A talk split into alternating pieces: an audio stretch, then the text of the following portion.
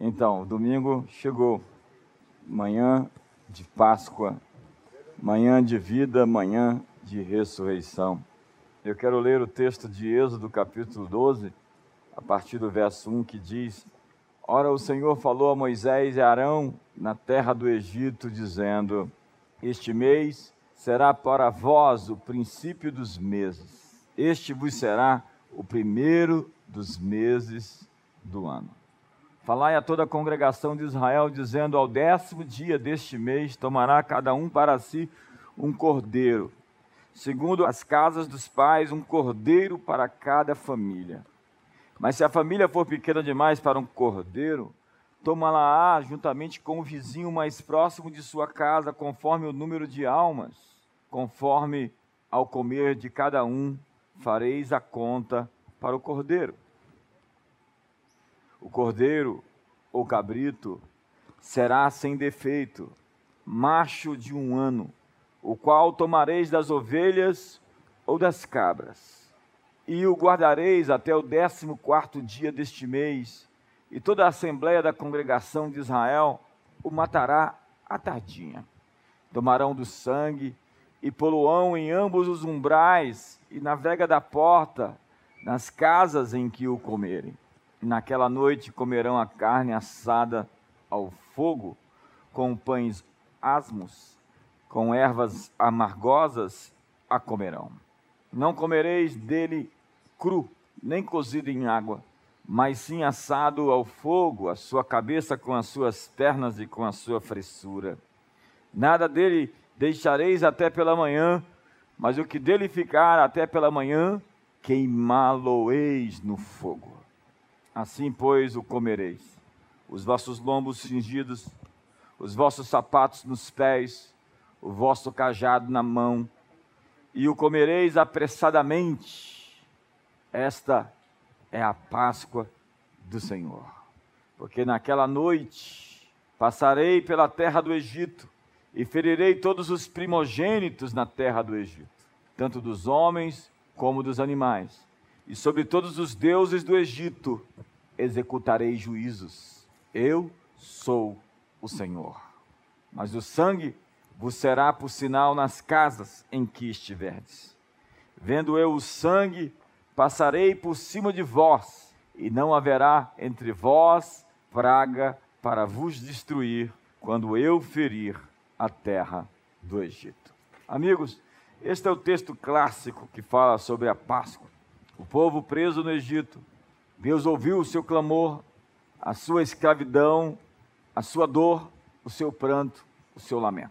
Então, o Senhor enviou um libertador, um homem com uma outra visão, com uma outra perspectiva, com um outro olhar. Alguém sem a mentalidade de escravidão, alguém que for um príncipe, alguém treinado no deserto, no silêncio do deserto, e que aprendeu a ouvir que aprendeu a se sintonizar, se sincronizar, e que viu uma sarça ardendo no meio do deserto e clamando da eternidade: Eu sou o que sou. Você sabe, Moisés foi até o Egito com um cajado na mão e com seu irmão Arão, ordenando, dizendo a Faraó: Deixe o meu povo ir. Faraó resistiu, o que fez com que Moisés, com aquela vara, ferisse o Egito com pragas. A vara de Moisés se tornou a vara de Deus. No momento em que ela lançou no chão, no solo, e a pegou de volta, no momento em que ele a entregou a Deus, ela se tornou um instrumento de milagres. Você sabe, Faraó resistiu, endureceu seu coração, e por fim Deus endureceu o coração de Faraó, não permitindo com que o povo fosse então liberto, livre da sua escravidão. Entenda que todo esse cenário tipifica, aponta, mostra o cenário futuro do êxodo de toda a humanidade. Nós, escravos e prisioneiros, cativos dos nossos pecados, dos nossos traumas, das nossas dores, das nossas angústias, Deus nos enviou um libertador. Seu nome é Jesus. E por dois mil anos, a terra tem sido ferida, até que o faraó desse século seja completamente extinto, vencido, despojado como de fato já foi. Paulo, escrevendo aos Colossenses, diz que ele encravou o nosso escrito de dívida na cruz, que constava de ordenanças, que era contrário a nós, e despojou os principados e potestades na cruz e os expôs à vergonha, ao desprezo e à ignomínia. Veja o paralelo entre ferirei todos os deuses do Egito naquele dia e despojando os principados naquela cruz. Paulo diz: Cristo é o nosso Cordeiro Pascal. Portanto, em primeiro lugar, caros amigos, Páscoa não é ovo, Páscoa não é coelho, Páscoa não é chocolate. Páscoa é o Cordeiro. É o Cordeiro que João vê de longe e diz: Eis o Cordeiro de Deus que tira o pecado do mundo. Ele veio nos redimir, nos comprar e fazer para si uma nova criação, que não é simplesmente resgatar almas ou espíritos do seu estado na eternidade, numa futura ressurreição, mas é o início de uma nova criação. Uma nova criação, na qual tudo e todos estarão submissos à autoridade do Cordeiro. O Cordeiro está presente na Bíblia inteira, ele sacrificou um cordeiro antes da fundação do mundo, diz Apocalipse 13, verso 8. Antes do pecado existir, já existia o sacrifício de um cordeiro, o prenúncio, a tipificação, o simbolismo de alguém que apareceria, a fim de se tornar o bode expiatório pelos nossos pecados. É aquele bode que está presente ali nos sacrifícios de Levítico, onde o sacerdote colocava as mãos sobre sua cabeça e confessava todos os pecados e os soltava, a fim de que aquele bode pudesse levar todos os pecados. É o cordeiro sacrificado e morto, quando o seu sangue é aspergido sobre o propiciatório, a fim de cobrir as transgressões de toda uma nação. Como Davi diz no Salmo 32, bem-aventurado é o homem cujo pecado é coberto. Bem-aventurado é o homem a quem Deus não atribui iniquidade alguma. E o autor a Hebreus, estendendo o livro de Levítico, diz então que não há remissão de pecados sem derramamento de sangue. A primeira coisa que Páscoa é, é o cordeiro. A teologia do cordeiro está em toda a Bíblia. E a segunda coisa é o sangue do cordeiro o sangue aspergido nos umbrais, colocado nas portas das casas, para dizer que aquela casa estava sob um outro tipo de proteção. Entenda que Moisés era formado em hierógrafos, era perito, segundo estudiosos eruditos, ele era um aluno da Universidade do Sol, a Harvard dos seus dias. De repente aparece o erudito, o perito, o especialista, o doutor Moisés colocando sangue nos umbrais das portas. Algum egípcio poderia passar e perguntar: Ei Moisés, o que, que você está fazendo? Moisés poderia responder: Eu estou mantendo a morte à distância. Talvez foi desse texto que Davi aprendeu no Salmo 91 a dizer: Nenhum mal me sucederá, praga alguma chegará à minha tenda. Mil caiam ao meu lado, dez mil à minha direita, mas eu não serei atingido. O sacerdote aspergia o sangue do sacrifício sobre o povo. Hoje eu não posso ver o sangue do sacrifício sobre as pessoas.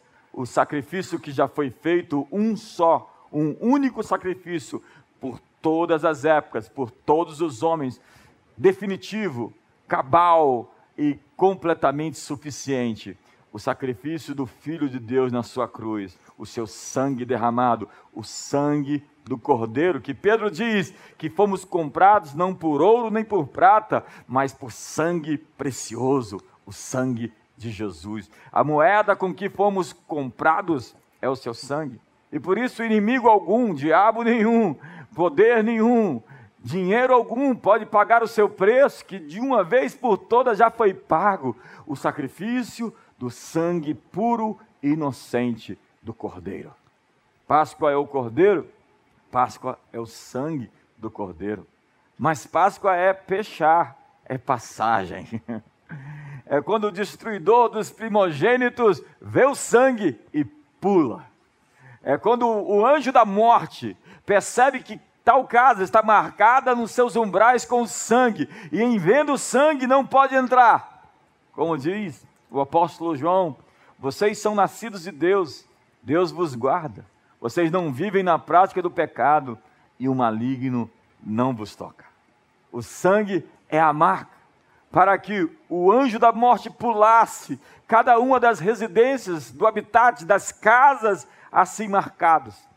Páscoa é passagem, porque é a passagem das trevas para a luz, é a travessia, é o êxodo, é a libertação da escravidão, dos pactos antigos, das amarras, dos nós que lhe prendiam, dos grilhões que deixavam você preso em determinadas situações. Hoje, amigo, nessa manhã de Páscoa, eu quero lhe dizer: você está atravessando, nós estamos atravessando. Muita gente disse: fique em casa porque Páscoa é isso.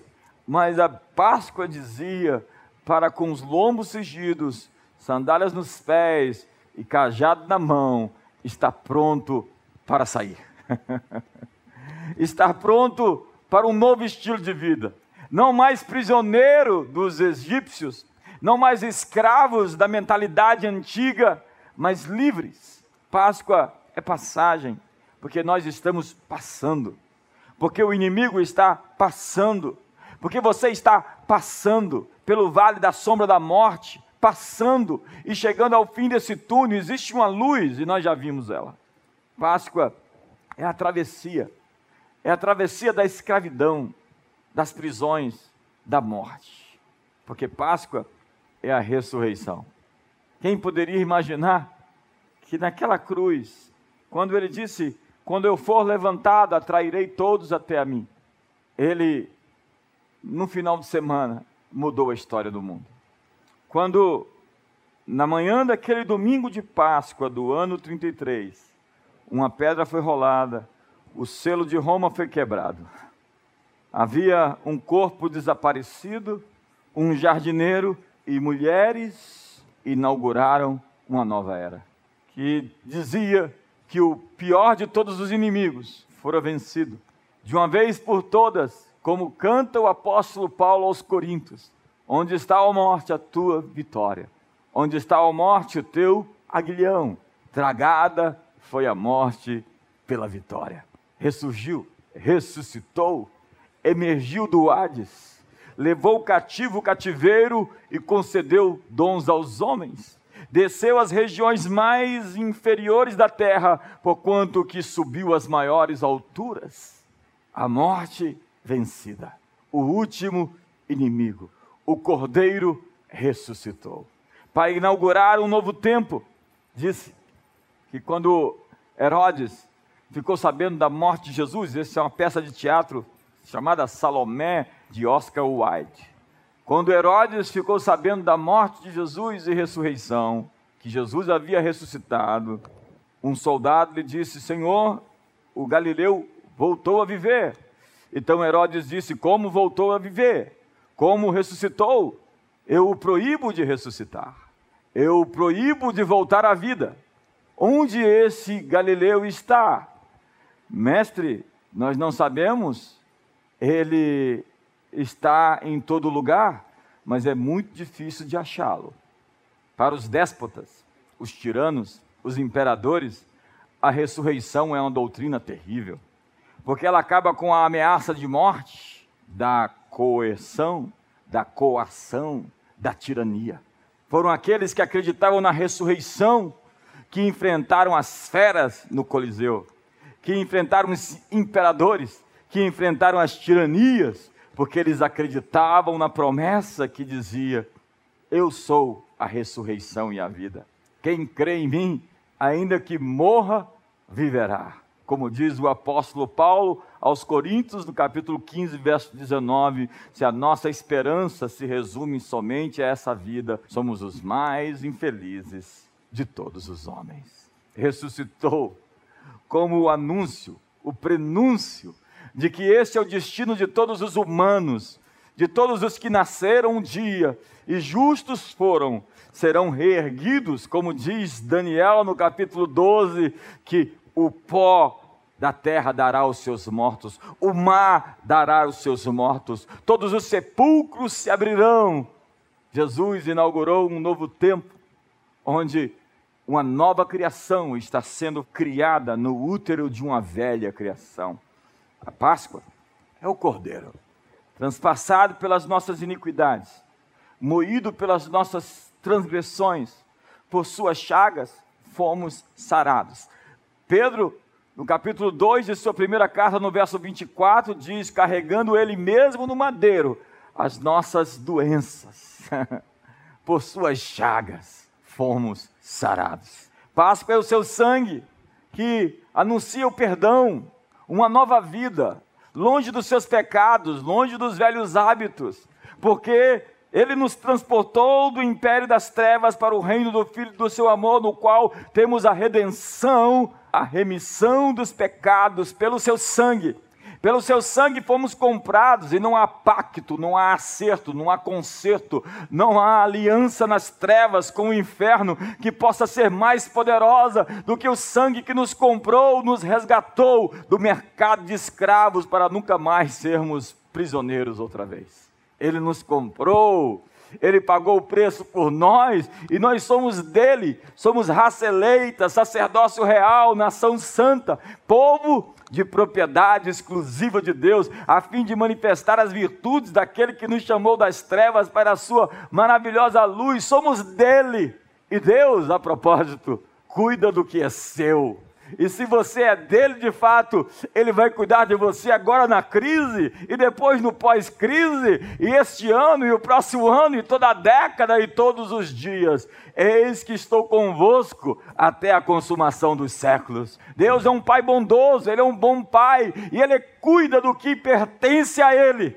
Portanto, não temas, porque Páscoa é o cordeiro, é o sangue do cordeiro, e é a certeza de que o inimigo vai passar, de que passarão céus e terra, mas as palavras dele jamais passarão. De que o inimigo pode vir como um dilúvio, mas Deus vai levantar a sua bandeira de vitória e a vé inicia a nossa bandeira. De que tudo e todos que se levantam contra ele vão se dobrar, todos os joelhos e toda língua vai confessar que Jesus Cristo é o Senhor que ele venceu todos os inimigos e o príncipe desse mundo foi julgado. E como naquele dia todos os deuses do Egito foram sentenciados em um só ato, naquela cruz, ele puniu, derrotou, derrubou e expôs a vergonha todos os deuses dos mais variados panteões de todas as culturas, gregos, egípcios, babilônios ou romanos, todas as divindades foram lançadas ao ostracismo no seu crepúsculo, na sua noite. A propósito, aquela manhã anuncia o dia, o dia que não vai terminar, o dia que jamais terá fim, o dia que trevas nenhuma serão poderosas a fim de engolfar, de apagar a sua luz. As Escrituras anunciam um dia, e esse dia já começou. Onde as trevas não prevaleceram contra a luz, onde a morte não prevaleceu contra a vida, onde a doença não prevaleceu contra o seu sacrifício. Hoje é Páscoa e, portanto, hoje é dia de Deus punir aqueles que punem, é dia de Deus julgar aqueles que julgam, é dia de Deus oprimir os teus opressores. Que hoje todos os inimigos que se opõem que resistem ao nosso país sejam subjugados. Todas as tramas, todas as maneiras obscuras nos bastidores políticos, econômicos, de ganhar espaço, território, mediante a dor e o sofrimento dos outros, seja exposta. E que nessa Páscoa, nesse domingo, nessa manhã, a vida brote e ela enche os ares e ela enche as praças, e ela enche os shopping centers, e ela enche os hospitais, e ela enche as cidades. Como diz as Escrituras, outra vez vos permitirei em me pedir, e assim serão ouvidos. E que o encha Jerusalém de multidões de pessoas, como nos dias das suas festas fixas. Outra vez haverá multidões adorando a Deus com mãos erguidas e levantadas, dizendo que o Cordeiro venceu e ele é digno de abrir o livro e desatar os seus selos e levar a história ao seu ponto final. Jesus venceu e o sacrifício do cordeiro terá a sua recompensa. E hoje, nessa manhã, nós requisitamos, reivindicamos as recompensas do seu sacrifício. E dizemos que todos os adversários da sua alma, da sua vida, da sua família, da sua casa, estão sucumbindo, declinando, caindo nessa hora. Por um caminho vieram, estão espalhados, fugindo por sete caminhos. Pelejarão contra ti, mas não prevalecerão. Toda arma forjada contra ti não prosperará. Toda língua que ousa contra ti em juízo, tu a condenarás. É Páscoa. É dia em que as opressões estão sendo quebradas, as cadeias estão sendo rompidas. É o êxodo de todos nós humanos que começou na Páscoa do ano 33 e terá o clímax, o seu momento mais alto nos dias em que ainda vivemos. Acredite, olhos não viram, ouvidos não ouviram, não penetrou no coração humano o que Deus tem preparado para os seus. Deus preparou surpresas extraordinárias para nós. Esses dias, nessas próximas semanas e meses, nós vamos provar de uma tamanha bênção de um tamanho resultado, de uma tamanha colheita, de um tamanho favor divino, que nós vamos olhar para trás, pensar na crise que vivemos e vamos nos alegrar no nosso Deus, quão bondoso é. Como diz o Salmo 90, faze-nos ver o bem pelo mal com que fomos afligidos. Confirma a obra das nossas mãos que as nossas obras apareçam aos filhos dos nossos filhos. Sim, confirma a obra das nossas mãos. O que você está fazendo hoje vai durar agora no tempo e na eternidade. O que estamos fazendo hoje vai perdurar, porque a Páscoa é o anúncio de que o mal vai passar e os fundamentos eternos vão emergir. E aquilo que está baseado, consolidado sobre essas bases, vai permanecer quando tudo mais que pode ser abalado será abalado, para que um reino inabalável permaneça de pé. E nós pertencemos a um reino inabalável, porque os que confiam no Senhor são como o monte de Sião, que não se abala, mas permanece para sempre. Permanece para sempre, permanece para sempre. Porque a nossa leve e momentânea tribulação traz sobre nós um eterno peso de glória acima de toda comparação. Porque os sofrimentos do presente não vão se comparar com a glória a ser revelada, porque o choro dura uma noite. Mas eu vim lhes anunciar um novo dia que trará muita alegria. Eu vos anuncio o dia, nessa manhã em que a Páscoa, a ressurreição, é celebrada como a primeira vez na história em que um homem morreu, voltou a viver para jamais morrer outra vez. E ele está sentado no trono, à destra da majestade nas alturas, e ele tem toda a autoridade nos céus e na terra. E ele o deu à igreja: ide, expulsai demônios curai enfermos, ressuscitai os mortos, limpai os leprosos, pegai em serpentes e beberem alguma coisa mortífera, mal nenhum lhes causará.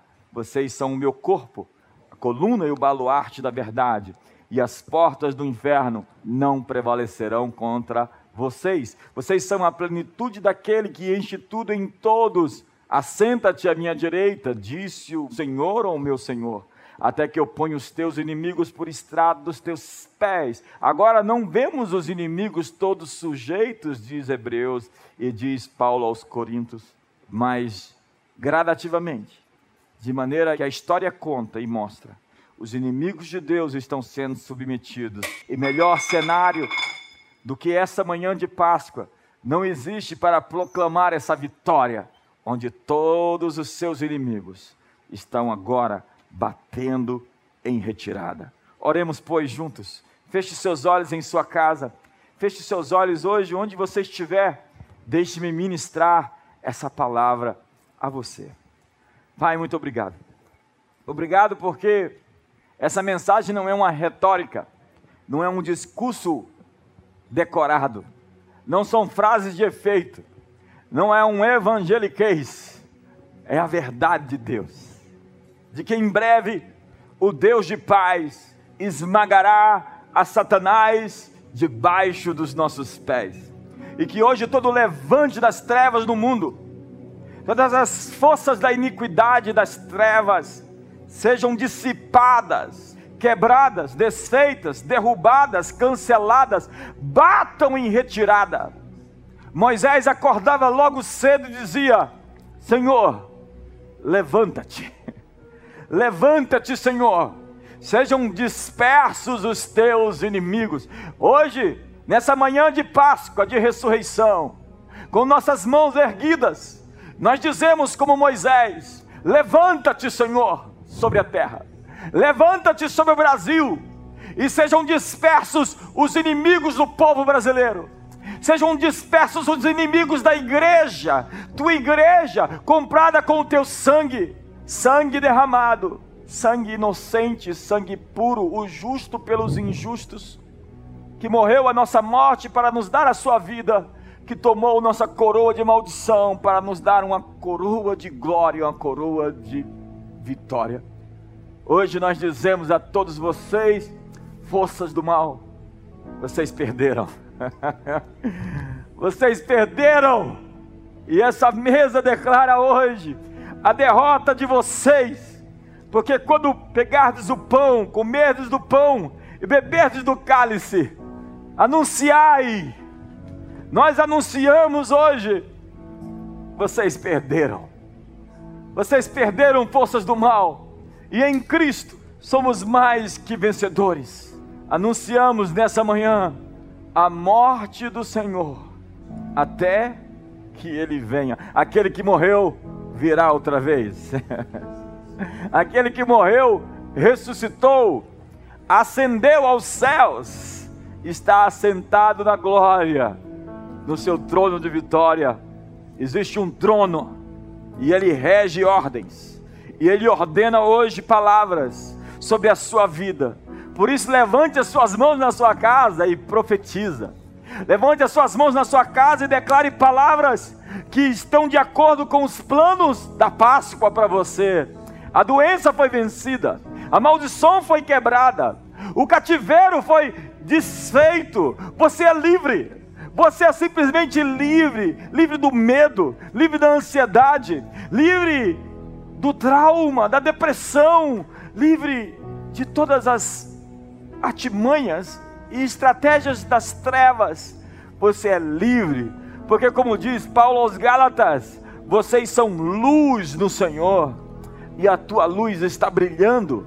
Diz: põe-te e resplandece, porque vem a tua luz e a glória do Senhor está nascendo sobre ti, as trevas cobrem a terra, mas sobre ti resplandecente está a glória do Senhor.